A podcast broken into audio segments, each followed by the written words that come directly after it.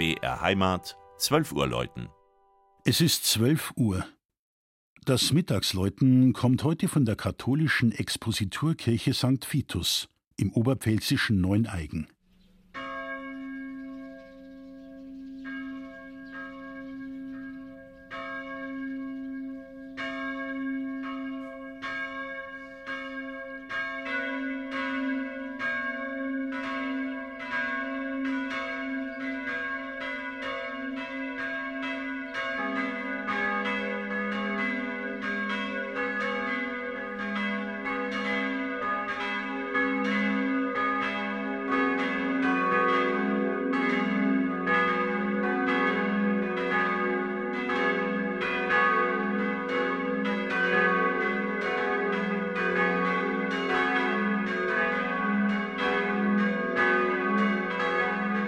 Wer in der mittleren Oberpfalz unterwegs und auf der Suche nach sehenswerten Landkirchen ist, dem sei ein Besuch in Neuneigen wärmstens empfohlen.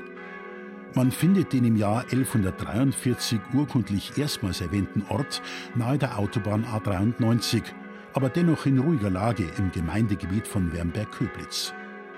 Überragt wird das Dorf vom Spitzturm der Fituskirche, einer im Kern gotischen Anlage, die aber wegen der Baufälligkeit von 1788 bis 1790 ein neues Langhaus erhielt. Das Patrozinium deutet auf eine lange kirchliche Geschichte hin.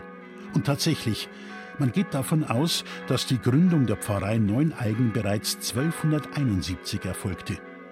Bis zum Dreißigjährigen Krieg war sie eigenständig. Dann wurde das Dorf der Pfarrei Chemnat angegliedert.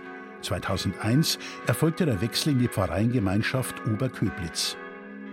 Betritt man das Gotteshaus, ist man sofort angetan von der schönen Rokoko-Ausstattung mit den drei eleganten Altären. Vom Nappburger Maler Franz Littmann stammen die spätbarocken Deckenwandmalereien und Rahmenstuckfelder. Sie zeigen Szenen aus dem Leben und die Verherrlichung des heiligen Fitus.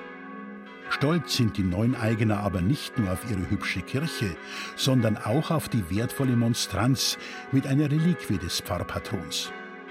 Der Kirchturm erhielt seine heutige Form im Zuge der Instandsetzungsarbeiten nach größeren Sturmschäden im Jahr 1856. Unter seinem achtseitigen Spitzhelm schwingen vier Glocken, darunter ein spätgotisches, vermutlich in Nürnberg gegossenes Instrument aus der Zeit um 1500. Die übrigen drei stammen von Engelbert Gebhardt aus Kempten, einem in Oberpfälzer Glockenstuben nur selten anzutreffenden Gießer. Zusammen lässt das Quartett die Töne Fis, Gis, H und Cis erklingen. Das Mittagsläuten aus Neuneigen von Armin Reinsch. Gelesen hat Christian Nowit.